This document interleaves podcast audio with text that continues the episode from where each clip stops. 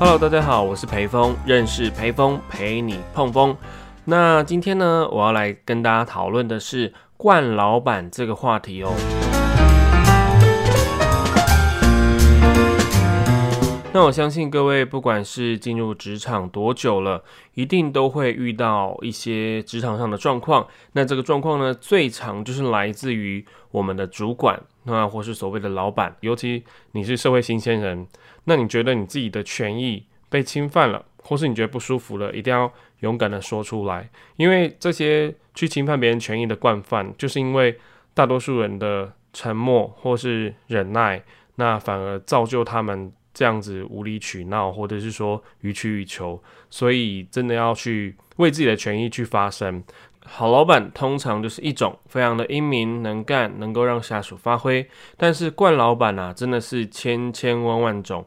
那你遇到一百个人谈论惯老板，就会有一百零一种惯老板出现哦。那今天 Casper 跟大家分享的就是，呃，过去我在职场上有遇到一些比较特别的状况，那我觉得。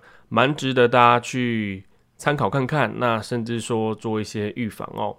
那首先我要讲一个故事，那这个故事呢，呃，原完全都是我梦到的，完全不是真实的，那大家参考就好。那有一间公司呢，它是从事的行业别还蛮特别的，是跟公益性质有相关的。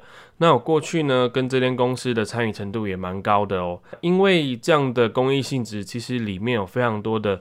女性的员工，而且通常呢都是社会新鲜人会去，因为这是一个比较新的公司。那公司的老板呢，他的身份地位其实，在社会上也是诶颇高，就是有一些 title，而且是还不错的 title。那这边我就不讲的太清楚。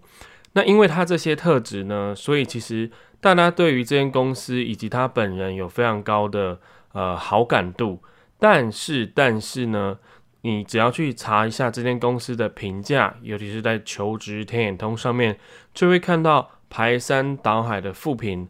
那其中，呃，我觉得他就是那代表可以代表一百零一种惯老板的那一种老板了，可以说是惯老板的百科全书都可以在身上找到。那比较轻微的，比如说，诶，他自己的小孩可能才呃幼稚园或是小学，在下班的时间呢，会要求员工。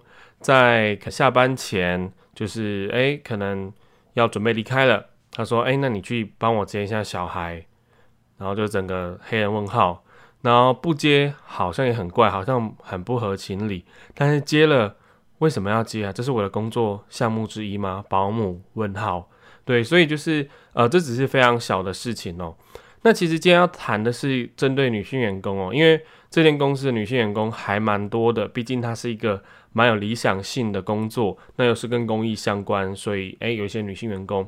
但是这位男老板呢，时常在工作的过程中，就是会做出所谓的职场性骚扰。那这个其实性骚扰有点敏感哦，或许大家会觉得说这个讨论的议题很广泛，然后。灰色的空间很多，那我觉得他真的是灰色空间的佼佼者，就是专门打擦边球。那他可以就是诶一直在游走的游走在一些很边缘的地方，让女同事们觉得不舒服，但又告不起来。对，所以就是一个很屌的人，我觉得能够这样游走在边缘间。那我不知道他到底是真的很享受呢，还是他是不经意的，就是一直很难以判断哦。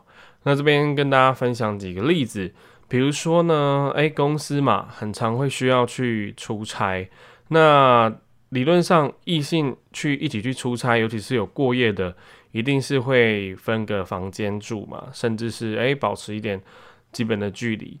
但是这位老板呢，会用所谓的诶公司预算考量，所以要求女性的员工要住同一间房间，而且是跟他。还有跟其他的男性员工，甚至哦，这老板蛮扯，就是他会带他的小孩一起去出差，所以有过呃，就是可能四五个人，那是公司的男生女生，然后还有这位老板，还有老板的几个小朋友挤在一间大房间里面一起过夜的情况哦。对，那真的是很扯。那当然也有一些女性的员工就是有反映说，诶，这样不是很 OK。那老板的回应，你猜猜看？他说，哎，我们公司就是这样规定。那如果你要分房间的话，那你需要自己出钱。What 嗯，对，所以就是还蛮屌的。那我觉得更屌是当时的 同事也是也是默默接受啦，因为我们其他的男性同事呢都是非常好的人，都是能够克制自己嘛。对，就是因为这样子，所以经历过几次。那其实呢，这也是在求职填通上面被列上去的一项。大项目，那我甚至看到后面的员工有抱怨说，诶，比如说在拍照的过程，那会有特别特别亲密的肢体接触，而且是让人稍微不舒服的，这是第一个。然后就是会在呃别的客户面前，就是开一些很不当的性笑话，那可能当下他觉得自己很幽默，但其实这个玩笑开下去，他通常是开在自己的员工身上，所以还蛮扯的。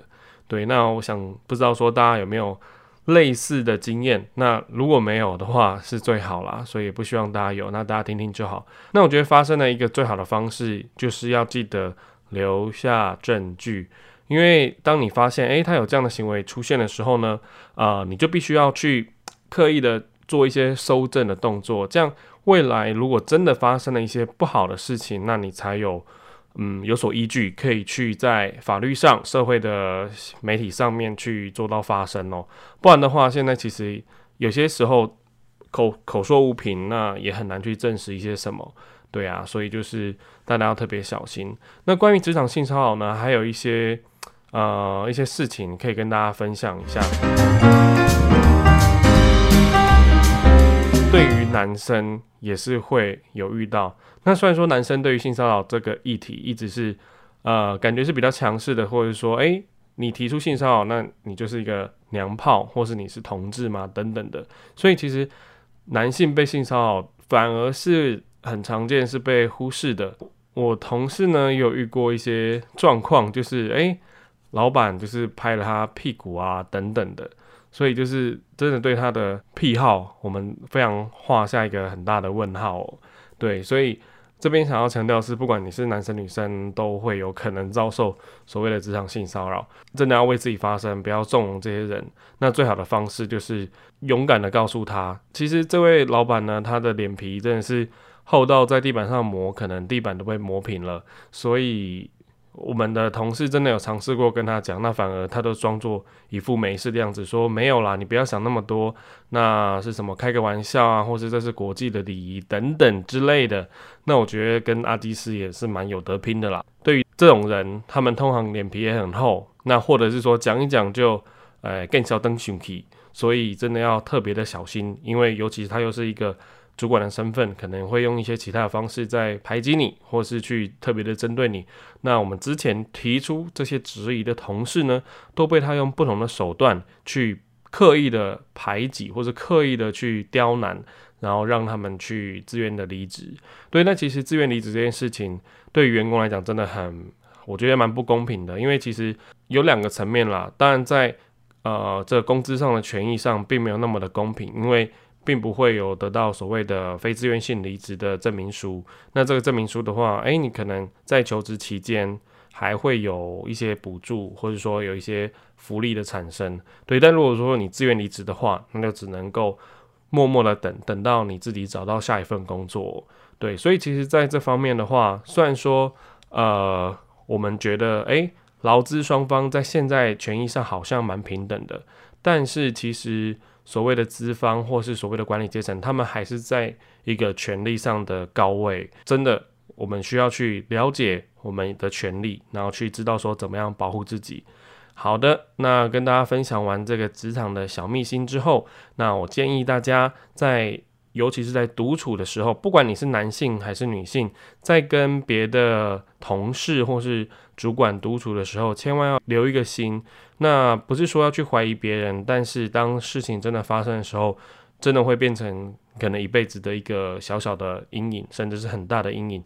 所以就是害人之心不可有，男生同事；那防人之心不可无。然后女生同事，对，所以今天的分享呢就到这边。那其实这个冠老板的一百零一个故事呢，真的是分享不完哦，就期待我下次的分享吧。谢谢你们。